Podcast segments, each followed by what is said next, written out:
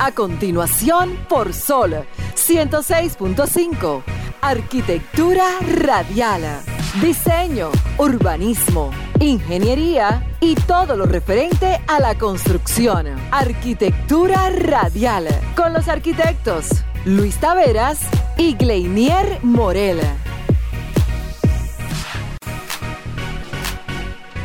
Muy buenas tardes, sean todos bienvenidos una vez más a su programa Arquitectura Radial. Una hora de este domingo estaremos compartiendo con ustedes todo lo relacionado al sector de la arquitectura, la ingeniería y la construcción de la mano de un servidor, Luis Taveras, mi compañero y socio Gleinier Morel y Alejandro en los controles. Con esa pita introducimos el programa. Chacho, no, no puse esto en, Electrónico. en silencio y se disparó. Está bien. Señores, hoy vamos a tratar temas interesantes, como cada domingo lo hacemos. Vamos a hablar sobre el encuentro que sostuvimos en la Peña Arquitecto la Peña Constructiva, perdón. Y también hablaremos sobre el puente de Cangrejo. Yo que estuve por allá, por mi zona de Sosúa, este fin de semana voy a abordar ese tema y lo voy a relacionar con algunos puntos importantes que tienen que ver con la historia política de nuestro país. De esta manera inicia su programa Arquitectura Radial. Estimula tus sentidos, enriquece tus conocimientos. Arquitectura radial. Señores, continuando en Arquitectura Radial y como siempre agradeciéndoles a todos por su sintonía, aprovechar y saludar a todos los que se comienzan a conectar en el live de Arquitectura Radial, tanto en Instagram como Facebook y también en las plataformas de Sol 106.5 FM, tanto en la página oficial de Sol, lo pueden hacer ahí a los que les encanta la parte web, como también a los que les también les gusta la aplicación, descargándola tanto por su Google Play o su App Store. Así que ya lo saben. Sí, señor. Mira, aquí nos llegó un ejemplar, Glenier, de visiones urbanas del Gran Santo Domingo. ¿Cómo? Gracias a nuestros amigos de Arquitecto. Esta es una edición del arquitecto Cristóbal Valdés, que es arquitecto y urbanista. Muy interesante ese ejemplar. Aquí trata sobre la historia y contexto act- actual del Gran Santo Domingo en términos urbanos, su visión a futuro y un sueño posible bajo un plan estratégico de ciudad y de su entorno. Eh, Pero bien. pronto vamos a tenerlo por aquí, al arquitecto, para abordar ese y otros temas que son neurálgicos para nuestra sociedad en términos de ciudad. Un catedrático, el arquitecto Cristóbal Valdés. Y este ejemplar, como es de costumbre, lo vamos a, a so- sortear. A sortear. ¿Qué Pero entre usamos? nosotros. Moneda. Una moneda hay que tirar. Bueno, señores, podemos hacerlo al aire. Pero si eso hay que quiere. leerlo obligado. Eso Es un compendio Sí, sí, de, sí. de información que hay ahí tremendo. Sumamente interesante. Adelante, hermano. Bueno, señores, eh, ¿qué, qué, qué les podemos decir? Aprovechando que tenemos una semana cargada de informaciones. Y como bien lo decía Luis hace poco, prepárense que todo el contenido de Arquitectura Radial viene para actualizarlos a todos en cuanto a los temas que tenemos en el tapete. Aprovechar también en decir que eh, hoy en la tarde tendremos la participación del ingeniero Yerko Mercedes eh, de Grupo Mersa. Grupo Mersa, gracias, quien estará con nosotros participando en la tarde de hoy. Así que a los que están en sintonía no se pierdan esa interesante participación. Sí, no pueden despegarse de su, de su radio, de su celular o de, de la conexión aquí a través de la, del live del programa, porque con el ingeniero Yerko vamos a tratar los temas de construcciones ligeras, fachadas metálicas y Así formaletas metálicas. Son tremendo tres temas tema. Tremendo. interesantísimos. Tremendo. Con él estaremos hablando sobre eso. No se lo pierdan. Sí, de- eh, decir y saludar a todos los que participaron en la peña constructiva que sostuvimos el pasado jueves en Casa 59, ahí en Gascue. Eh, una asistencia muy buena, personas con intereses en una misma dirección, nos reunimos ahí y se pudo escuchar de diferentes puntos de vista los problemas que nos aquejan y más adelante o en la segunda en Entrega. el segundo encuentro, sí, vamos a abordar los temas ya, pero con un punto de vista de propuestas. Vamos a ver cómo a esas problemáticas se le comienzan a construir soluciones a través de nosotros, que somos los planificadores del territorio. Y es lo que nos compete. Gracias a todos. El ingeniero Holtinson, un saludo especial para él. Vino de la Romana. Tremendo. A participar con nosotros. Al igual que nuestro amigo Manzano. Ah, saludos para Sí, Manzano, Manzano, saludos para ti. Sí, sí, muchos, muchos ingenieros que estuvieron ahí. El ingeniero Neco, el ingeniero Raymond, Raymond eh, el arquitecto Néstor Arias, estuvo Luciri Mateo, estuvo Stephanie Gutiérrez, estuvo Alfonsina, la ingeniera también, que la conocimos por primera vez ahí. Sí, sí. Y saludos para todos, porque ahorita se nos quedan. Se nos quedan un par de gente, ahorita estamos nosotros lagrimeando ahí. No, escúchame, que no porque se me olvidó. Y cosas. Pero muchos cariños y respetos a todos, realmente. Valoramos su tiempo, porque verdaderamente sacar de su tiempo para asistir a esa actividad y poder, y poder manifestar el apoyo y también el interés es una muestra de que hay una cuota de personas que tienen esa, esa ansia de poder aportar un poco al sector. Eso es importante. Preocupación, preocupación. Eso es importante. Sobre lo que está ocurriendo. Saludos a todos. Rafael Santos también, nuestro colega de medios y arquitecto. Eh, en otro orden, me gustaría que rápidamente abordáramos el tema de Alejandro. La visita de Nuria otra vez a otro consultorio de una doctora eh, supuestamente, ¿cómo que se llama eso? Eh, de estética. Estética, exacto. Una doctora de estética, no sé cómo se llama bien. Entonces, hemos visto ya la la visita de Nuria en, diferentes centros de salud y lo que nos preocupa a nosotros es... Ya yo hablé con Nuria, ya yo voy a hacer lo mismo que Nuria ahora. No, ya, ya hablé con Nuria, le dije a Nuria que me voy a poner en contacto con ella. Que para ese capítulo usted. Que me dé ese capítulo a mí, que yo me voy a encargar de eso ahora. Yo voy a hacer las visitas ahora a toda la construcción, hacer los levantamientos correspondientes. me dieron un dato, y ah. perdona que te interrumpa, de una construcción ahí que se están haciendo en la zona de Santo Domingo Norte, un proyecto bastante grande que tiene que ver con el Estado. ¿Dónde? En el Estado Dominicano se están, se están contratando personas que ni siquiera han, terminado su profesión. No han tenido la pasantía eh, que requiere para, para, para ocupar puestos específicos porque tú puedes tener una, tú puedes estar en pasantía, pero tú ser un, supervisor de la obra en general, eso es otra cosa. Es una responsabilidad muy grande. Es una responsabilidad muy grande. Y hay una serie de detalles que es importante poder hacer el levantamiento pertinente para poder recoger esas informaciones y, poder hablar con voz, o con propiedad más bien, de ese tipo de temas, que me es gustó importante. Esa, me gustó también sumarle ahí, en ese mismo sentido, que el ingeniero Raymond Martínez se le ha quejado varias veces ya al presidente del CODIA que hay proyectos en el este y aquí también que contratan empresas que contratan a profesionales externos o, extranjeros que no están matriculados aquí en República Dominicana. No han hecho, ¿cómo que se le llama? la validación de, la homologación. La homologación de profesión. Entonces los emplean como quiera y entonces los profesionales dominicanos se quedan fuera porque todavía tenemos el complejo de Guacanagarix. Así es. Escuchamos el acento extranjero, entonces queremos contratarlo porque habla bonito y se expresa bien. Eso, a Nuria, nos gustaría que también le caiga a esas constructoras. Hay que darle el dato, hay que, hay que, ayudarla, porque es uno que tiene que pasarle el dato. E, esa gente no sabe de eso, a menos que uno le pase la información. Lo que hay que averiguar cuáles son las que lo tienen. Hay muchas. Déjenme eso a mí, que yo ah, me pues encargo. Pues para adelante. Comuníquese con Nuria. Nuria, ábrame el capítulo de construcción a mí. A mí, así. Déjenme eso a mí. Yo sí te voy a dar información, Nuri. Y en eso también, a mí me escribió un señor, me escribió un señor diciéndome que el arquitecto, ¿para qué, ¿para qué hay que estudiar arquitectura? No hay que ir a la universidad para ser arquitecto, me dijo el señor. Yo soy maestro y arquitecto de mis propias construcciones que yo he hecho. Me Qué bien. en Instagram. dime cuál es para yo que le tratan también. y yo, yo le puse en la historia. Respóndele ustedes, colega, porque yo no voy a perder tiempo con este hombre. Sí, sí. Entonces, Nuria, eh, te pedimos también, así como tú visitas los centros de salud, visítate par de firmas y constructoras que tienen ese tipo de irregularidades. Atención, Nuria Piera. Te voy a contactar en esta semana para ya darle formalidad a todo lo que hablamos ya. Vamos a tomar esta llamada antes de irnos a la primera pausa. Vamos arriba. Vamos a escuchar a la gente. Buenas tardes, ¿quién nos habla y de dónde? Buenas tardes, mis hermanos. Ramón de San Cristóbal. Ramón, adelante, el corresponsal de San Cristóbal. Qué bien, eh, acuérdense la, la pintudita para pasarla a buscar, me avisan cuando la puedo pasar a buscar. Usted tiene un compromiso fuerte, Luis Tabayar, aquí con Ramón. con su corresponsal. Vamos a, vamos a gestionarte esto esta semana. No te preocupes, sí. Ramón, que tu caso ya, ya lo Al, tenemos. al Ramón. 809 203 7772. No, anota tú el, el WhatsApp El WhatsApp, arquitectónico. sí.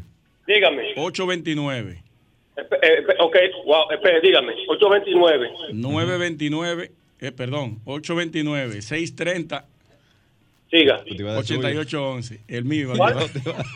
829 630 630 8811. 8811. Ok, Eh, sí. Escríbenos por ahí, vamos a tener eso Ay, pendiente. No, no, yo voy a llamar porque yo no tengo, no tengo, no tengo eh, internet, no tengo, no tengo celular Ok. inteligente. No Oye, hay una inquietud rápidamente, señores. De- Breve, sí. Que aquí en San Cristóbal, en, en una área de, de Cambita, quien va para Canatica, por ahí van a instalar por encima de, del pueblo un cableado de 69 mil voltios. ¿Cómo ustedes ven ese caso? ¿Un cableado de cuánto? 69 mil voltios. Sí, esos son de las principales. Dentro del pueblo. Se fue. Se fue. Tenemos Hay, otra llamada aquí. hay que ver, hay que ver, porque aquí en la ciudad tú tienes esa- esas altas tensiones Igual. En, en muchos lugares. Eso hay que ver. Buenas tardes. Ay, ¿Quién nos habla? ¿Y qué bueno que levantaron la llamada. Buenas tardes. de Adelante. Ciudad Juan Bosch. Sí, soy una asidua oyente de ustedes de- desde que tu programa comenzó. Muchísimas gracias. Yo ahora Trate de, bajarle una velocidad al abanico. es la brisa. Eh, yo viví, eh, yo aquí en Ciudad Juan Bosch camino mucho porque estoy alquilando y quiero comprar. Y soy una persona profesional, entiendo, veo y sé. Y eso que ustedes están hablando, aquí hay muchas constructoras que son pequeñas y tienen ese tipo de personal, permítame decirles, Que lo no tienen. han terminado, claro que sí, en Ciudad Juan Bosch sí. Ah.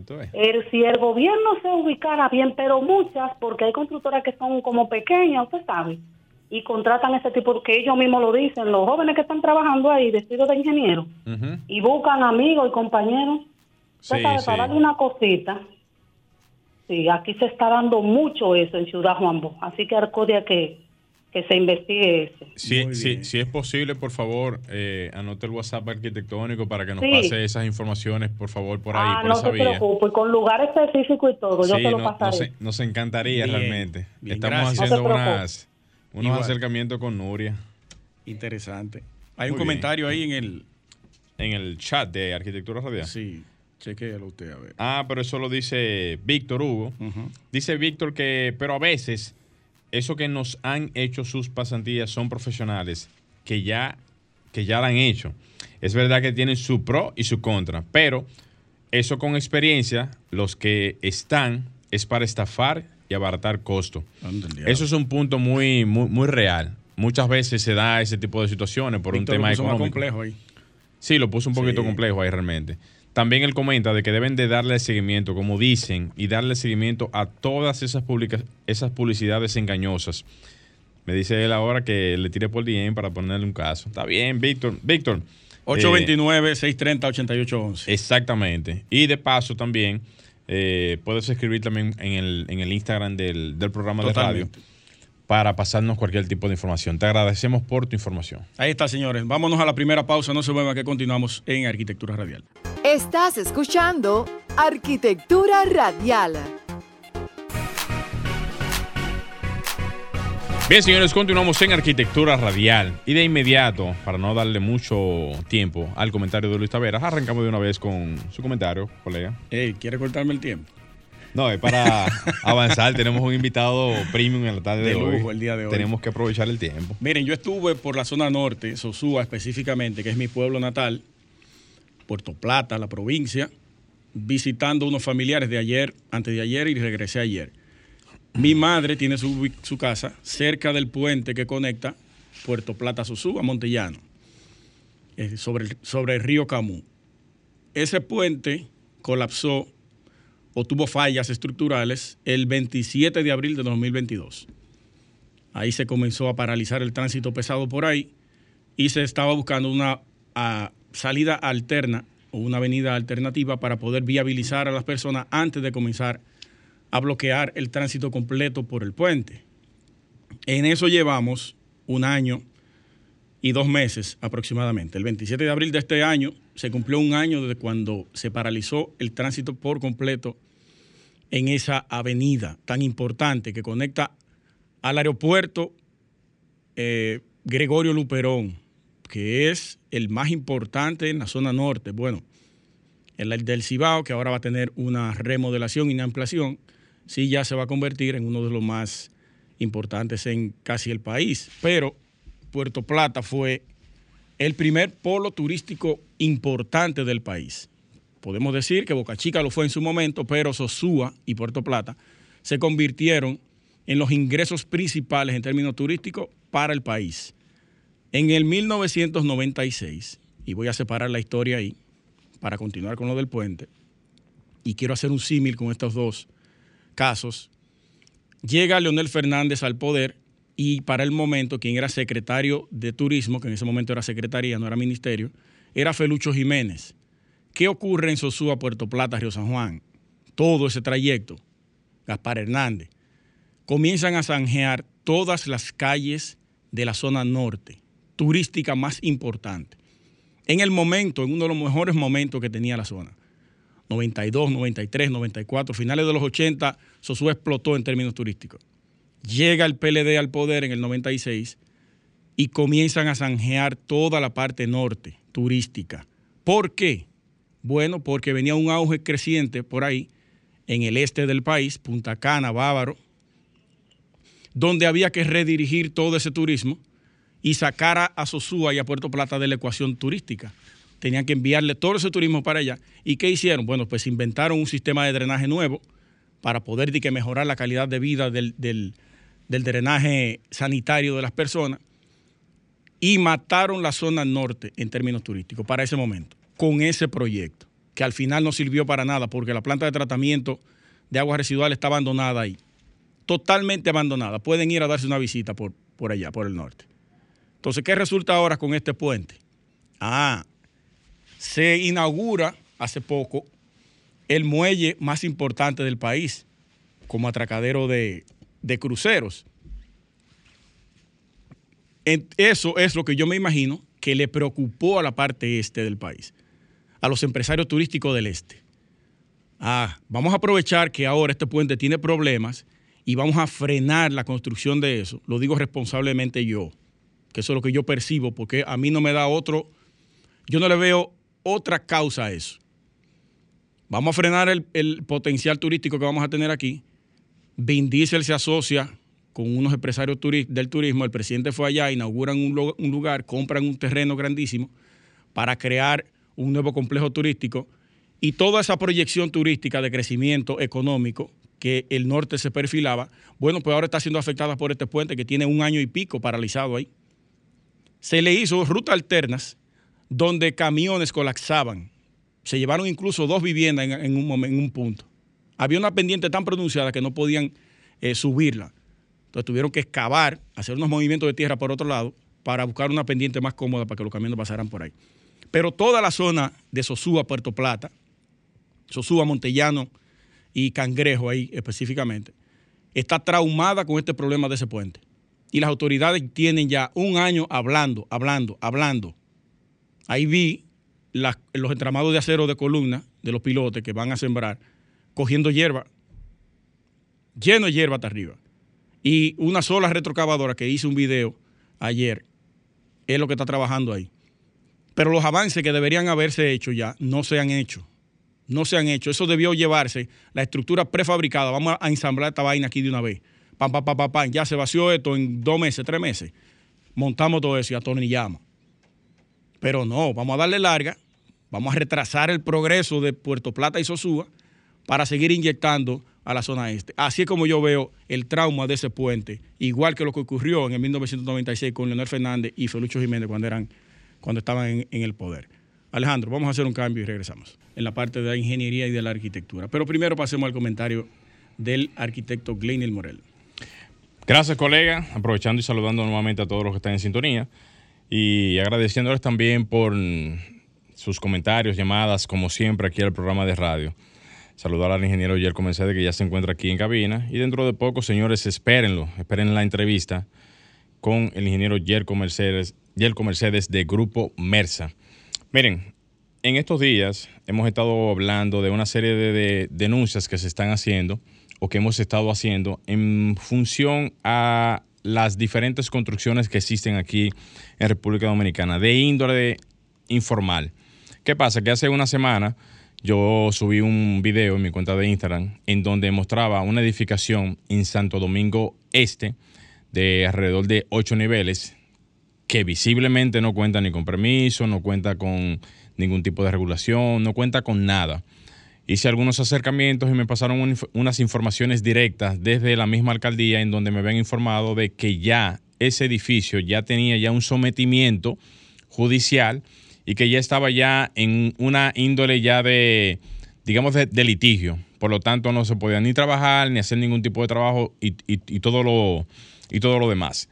Pero ¿qué pasa? Así como ese, también se han manifestado otras personas haciendo llamados a las autoridades, a los diferentes ministerios, para poder detener o prácticamente, digamos, vigilar construcciones que ya se han levantado y que no han tenido ningún tipo de visitas con relación a las diferentes instituciones.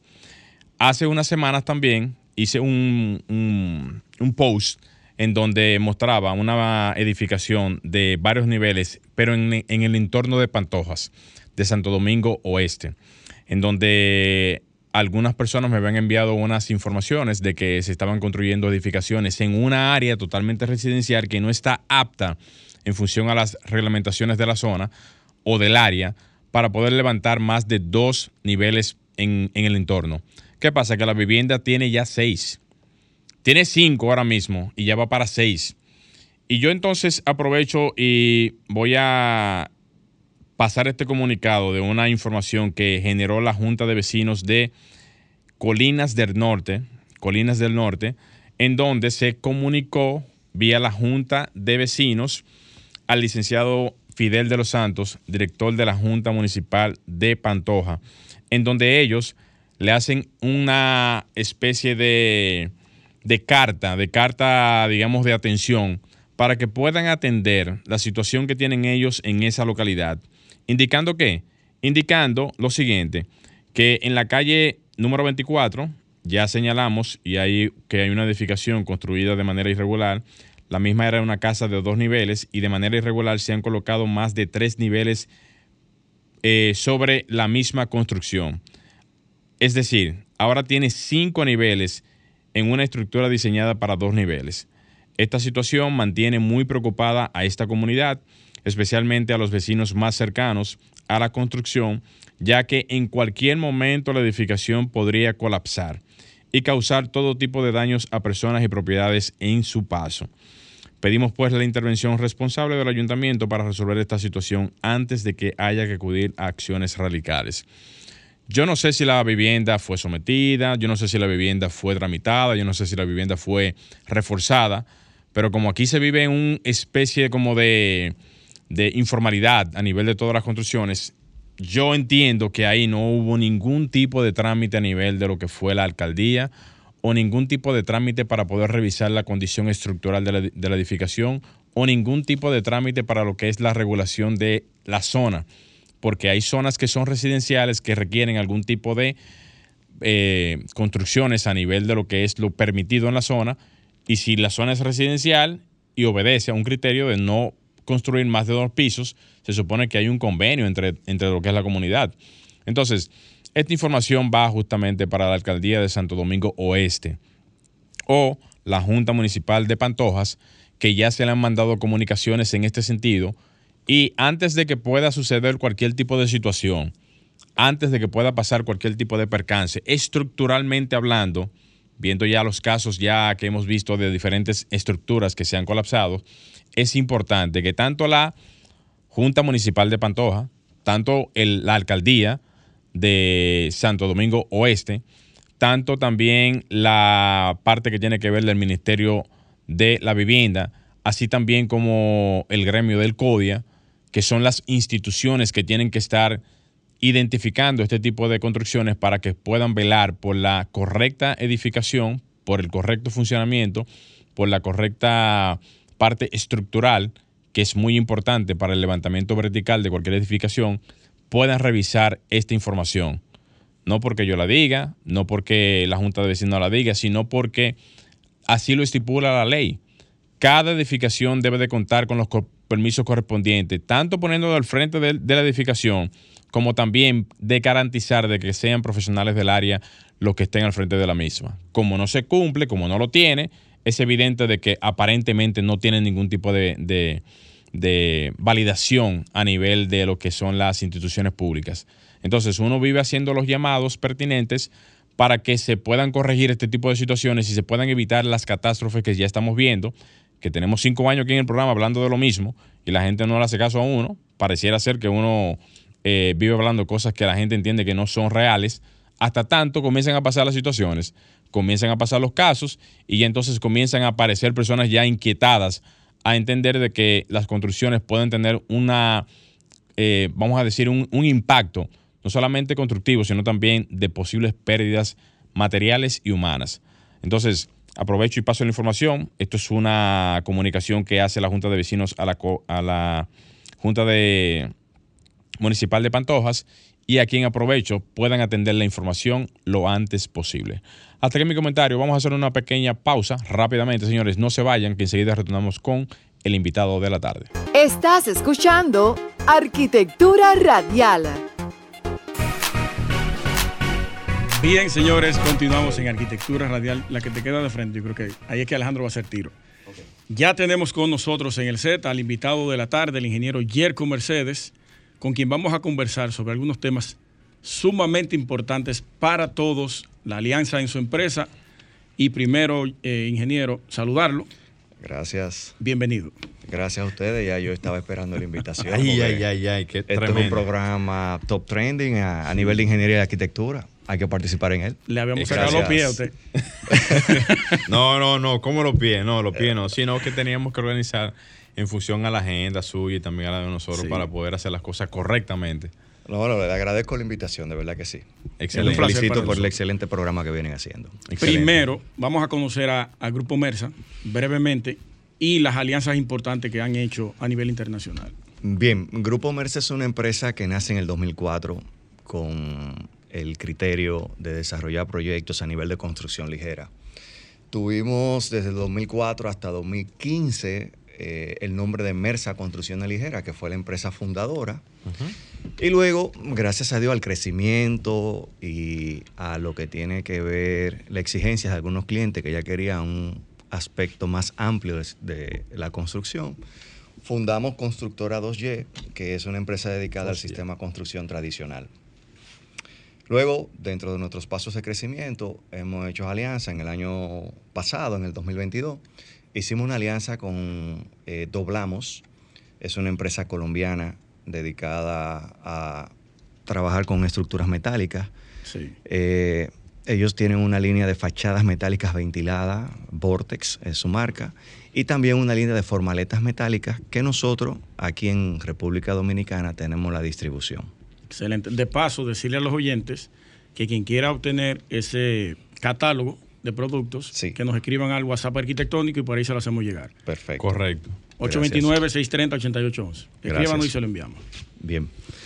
Pues bien, eh, estamos desde el 2004 en el mercado trabajando todo lo que es construcción ligera y siempre hemos tenido la visión de tener sistemas constructivos de vanguardia que tiendan a agilizar los procesos constructivos de manera eficiente y eh, que conlleven a construcciones que sean eh, más amigable con el medio ambiente. Y es la ventaja que tienen los sistemas constructivos livianos que ya vienen de procesos industrializados, donde el manejo de los agregados, el manejo de ciertos materiales que deterioran el medio ambiente no están, no están presentes. Por eso, en la construcción ligera, eh, nosotros nos apoyamos en el sistema drywall, que es un sistema constructivo en seco, o lo que comúnmente la gente ha denominado chirroc en la calle. Es lo que todo el mundo ve como chirroc. A la misma plancha de yeso le dicen chirroc a todos. Sí, y, lo importante es destacar que chirroc es una marca de o una empresa en particular, una marca estadounidense, pero que hay infinidades de marcas de diferentes fábricas.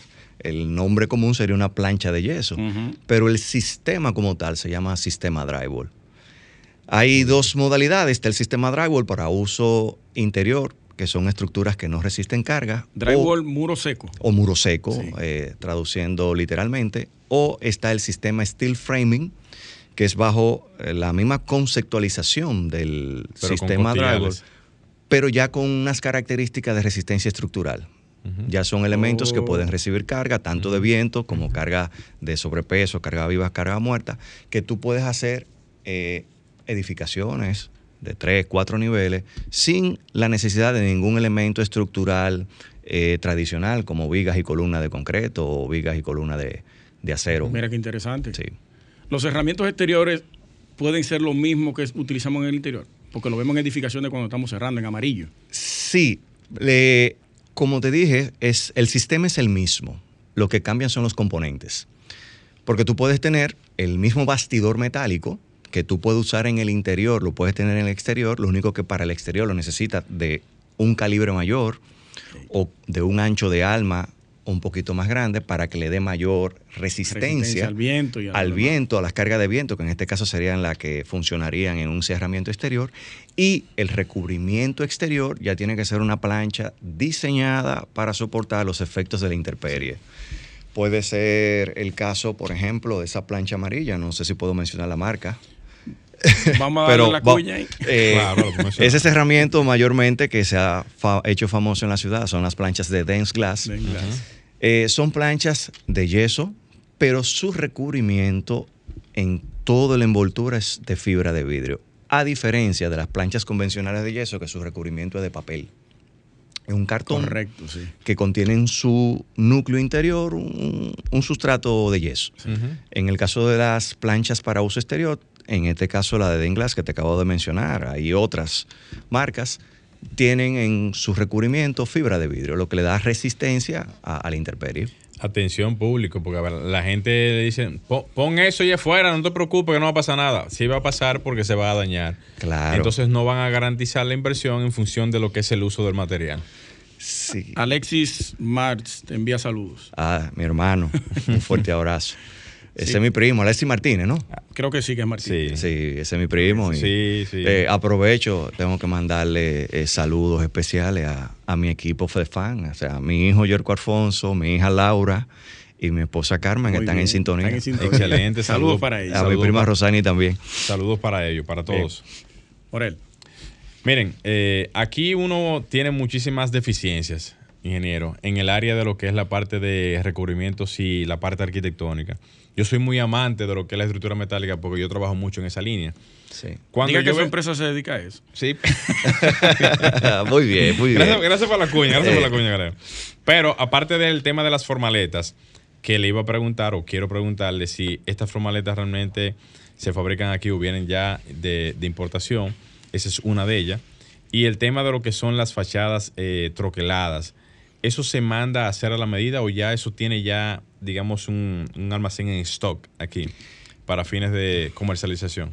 Perfecto. Mira, el, como manejamos los proyectos, como cada proyecto varía de una forma en específica por el diseño que el arquitecto genere, lo que normalmente es que nosotros mandamos a fabricar en función a la necesidad A de la cada medida. proyecto. Sí. Estos productos, como ya vienen procesados a nivel industrial, eh, con esto manejamos una calidad en lo que es el acabado, en la pintura. En el caso de las fachadas metálicas, todos nuestros paneles vienen con pintura electrostática, pintura en polvo. Lo- Explique esa parte ahí, por favor, porque así la gente se puede nutrir un poquito mejor. Ahorita se van Perfecto. para la casa y no saben qué fue lo que... Sí. Perfecto. Existen dos tipos de dar acabado a una superficie. A través de una pintura líquida, como normalmente hay en Se marcas en el aplicar. mercado, como se pinta un carro. Pero también está el sistema de pintura electrostática, que es una pintura en polvo que por un asunto de unión electrostática, eh, la superficie se adhiere y se funde al elemento en Con el cuestión polvo. con el polvo. Wow. Wow. Lo que te produce a ti una superficie con mucho mayor durabilidad a la abrasión, a rayones y también te mantiene una homogeneidad en el largo tiempo del color. Por eso. Se acabó la pintadera. ¿eh? No, no, no. Tú puedes tener 10 Libre de años, mantenimiento 15 por años, X tiempo. un color intacto, en colores brillantes como ese amarillo de, de sol o un color más, más intenso. A través del tiempo tú ves el color intacto, que es la ventaja que te da. Interesante, porque suele pasar que las personas que tienen una fachada totalmente pintada tienen que eventualmente en el tiempo Claro. poder resaltar la, en la pintura por un efecto natural del color, Claro, El claro. desgaste, sí. del desgaste. Aparte de eh, nuestros paneles, vienen en dos tipos de material, o en acero o en aluminio. ¿Dónde recomendamos uno y otro? En el caso de zonas costeras, donde tenemos la salinidad, el salitre, recomendamos el aluminio porque nos da mayor durabilidad en el tiempo. El acero, como es normal, con la salinidad tiende a corroerse rápido. Entonces, eh, en zonas donde no tenemos salinidad, en zonas céntricas del país, podemos colocar acero sin problema. Sí. Y el peso de esas. Es, es No varía tanto. no varía tanto porque acuérdate que la fachada, nosotros usamos un- una lámina fina, pero con la, la suficiente Rigidez. fuerza y resistencia, pero acuérdate que también la fachada es perforada. No recibe ningún tipo de impacto de viento que No, pueda ser importante. Lo va a para- recibir, pero no va a ser un elemento... no lo va a absorber por No completo. es Claro. resistente a ello. Claro, porque Puede- el- puede viento va a pasar a través del, del panel. Usted sabe que es lo más interesante, y perdone que lo aborde de esa manera, Sí. El tema de las fachadas de troqueladas y con ese tipo de características es, tengo entendido, que tú la puedes diseñar como tú quieras. Correcto. ¿Y qué hace eso? Que tú puedas darle una volumetría al edificio en función de, lo que, de, de lo que te dé la gana, por, decir, por así decirlo. Haciendo que, que el edificio se vea totalmente diferente a lo que es la conformación visual tradicional. Un cajón Sí. y el envolvente te el pone el edificio a moverse. Cosa Sí. que hoy, hoy en día, para las edificaciones de edificios de apartamento, Sí. para edificios comerciales, para Sí. temas inclusive de interior, Sí, Sí. totalmente. tú puedes usar el tema de la... ¿Correcto? Sí, sí, sí, correctísimo. Importante, Y, y es como tú tener una piel colocada sobre tu edificio. Sí. Eso le da la versatilidad al arquitecto de poder rejugar, como bien decía el arquitecto, con volúmenes, con darle movilidad a la edificación, Sí. con darle vistosidad. Aparte que te trae un valor agregado, Claro.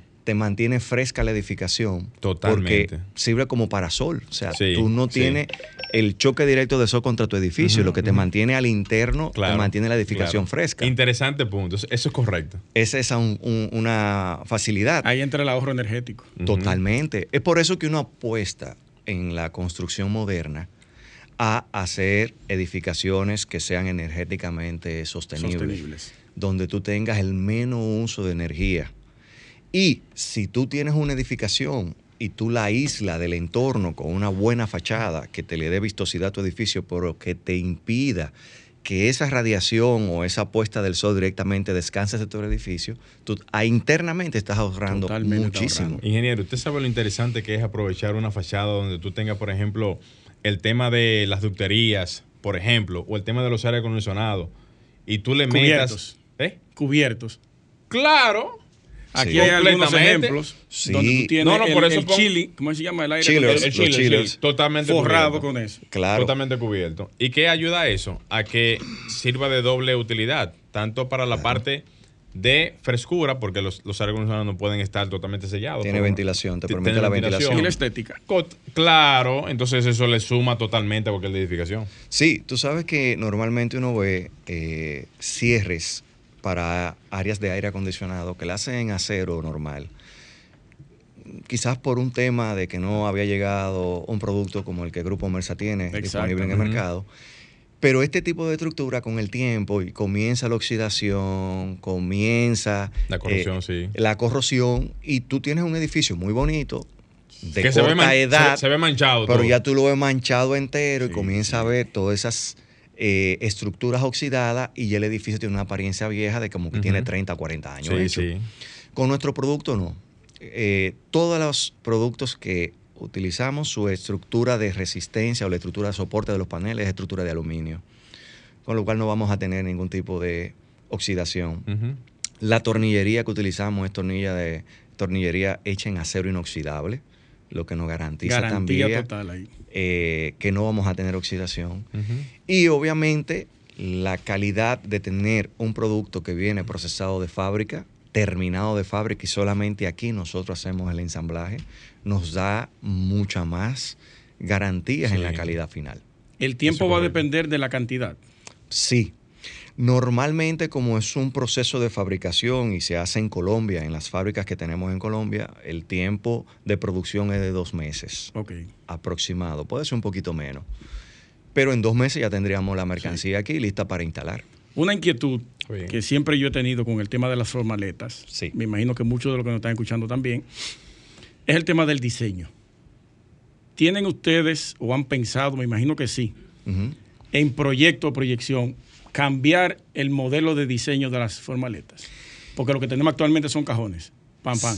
Sí, eh, nosotros somos fabricantes de formaletas, lo que nos da la ventaja Ah, de adaptarnos a cualquier diseño, de cualquier Oh. elemento estructural que el cliente requiera. Atención, República Ah, no, Dominicana. No, pero ya se acabó ese show, Sí. ya, señores, ya porque. El simple hecho de tú tener un elemento con cualquier forma geométrica y que tú necesites un molde o una formaleta X, X. nosotros te podemos dar todo el soporte desde el diseño hasta la instalación. Genial. ¿Qué ventaja tú tienes con esto? Nuestras formaletas son hechas en acero, comparado contra otros sistemas que son hechos en otros materiales que con el uso tienden a deformarse o a deteriorarse de forma Sí, rápida. correcto. Nuestras formaletas, al ser fabricadas en acero, tienen la facilidad de mayor durabilidad y obviamente somos dominicanos y sabemos cómo se manejan las cosas aquí en las obras. El manejo de obra eh, Tíralo influye ahí. mucho. Tíralo ahí. Cuando tú tienes una formaleta resistente, tú tienes muy poco daño en tu equipo de formaleta. Sí. Entonces, tenemos la facilidad de fabricarte cualquier tipo de molde para tus elementos de hormigón, en, no importa el diseño Sí. y no importa. ¿Qué nosotros hacemos para ayudar a los constructores? Eh, el esquema es que el constructor nos haga llegar sus planos estructurales y nosotros le ensamblamos un equipo de formaleta donde pueda reutilizar aproximadamente el 80% de la formaleta en todos los demás elementos que componen el sistema. Madre mía. O sea, una especie de juego de Lego. Exactamente. Por decirlo así.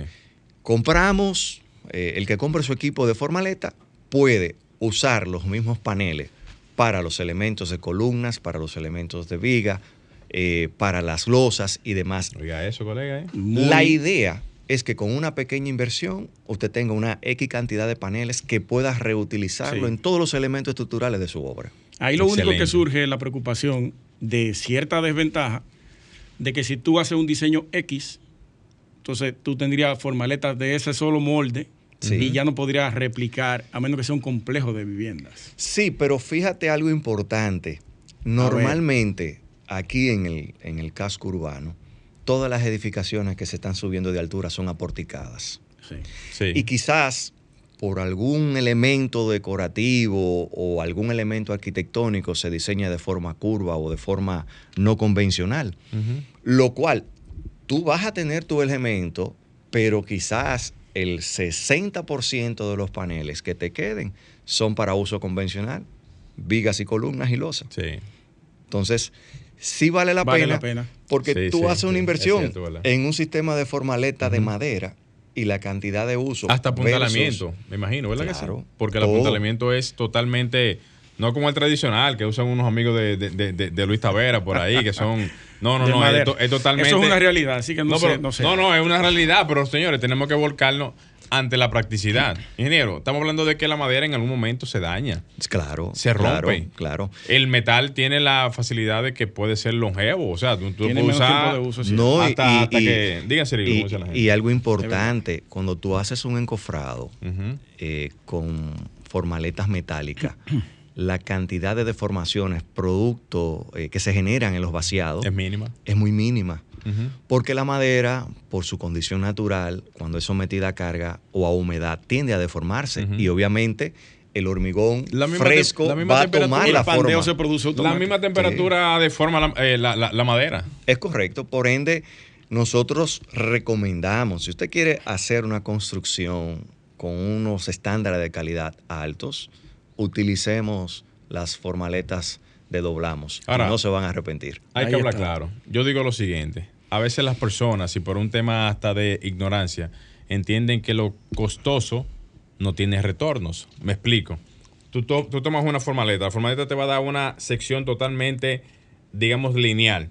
¿Qué pasa? Que cuando tú lo haces en madera, en otro tipo de elemento, la condición de lineal no se mantiene y por lo tanto en el tema de terminación tú gastas mucho dinero. Claro. A diferencia de tú tener una superficie totalmente lineal en donde la inversión de terminación puede ser muy mínima. O sea, una cosa compensa a la otra. Pasa que hay que meterse en, en- en la ecuación mental de entender de que hay que tirar los números y verlo eso desde el punto de vista de inversión. Dos cositas Totalmente. rápidas antes de Sí. irnos, Alejandro. Sí. El- la queja que hay con el tema del revestimiento luego de, de separar las formaletas, que no se adhiere la- la- a la superficie del, del vaciado luego de la terminación de... Mira, a veces hasta por un mal vibrado hasta del concreto. Una formaleta bien instalada y con los químicos que requiere el concreto para su momento, porque no es lo mismo tú hacer un vaciado para algo que tú vas a dejar como un hormigón visto, Sí, claro. donde el tratamiento de la formaleta debe ser diferente a un hormigón que tú vas a recubrir con algo o que vas a pañetar. Eh, eh, todo va a depender. A veces le queremos eh, colocar la culpa a X o tal procedimiento, pero a veces en la forma en como tú haces el trabajo es que te lleva a un resultado quizás fructífero o no. Sí. Y en el caso de las formaletas de hormigón, bien instaladas y con buena calidad, simplemente es un molde que va a tomar el elemento que tú coloques dentro, va a tomar la forma de él. La forma del molde. Totalmente. Grupo Mersa, ¿dónde podemos ubicarlo? El Grupo Mersa está ubicado en la zona industrial de Herrera, en la calle San Antón, local A4, con los teléfonos 809-274-1330, 809-274-1330 y nos pueden seguir en las redes sociales como Grupo Mersa RD. Escríbanos al WhatsApp arquitectónico para enviarle el catálogo de, de los productos que tiene el Así ingeniero es. y la empresa Grupo. Principalmente a las empresas constructoras importantes que hacen proyectos interesantes que requieren algún tipo de visualización diferente y condicionante, ¿verdad? Así es. De cerramiento. Señores, gracias por su sintonía a todos los que están en el chat desde Boca Chica. Nos saluda mucha gente. A usted ¿Cómo? también. Te Gracias. reventamos el live con usted aquí. gracias, gracias. Ingeniero Yerko Mercedes, muchísimas gracias por estar aquí. Hermanos, gracias a ustedes por la invitación. Les sigo deseando el mayor de los éxitos en este proyecto y bendiciones. De la mano con nosotros.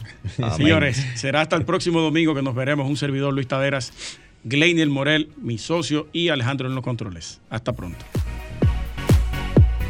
Y hasta aquí, Arquitectura Radial, con Luis Taveras y Gleinier Morel, por Sol 106.5.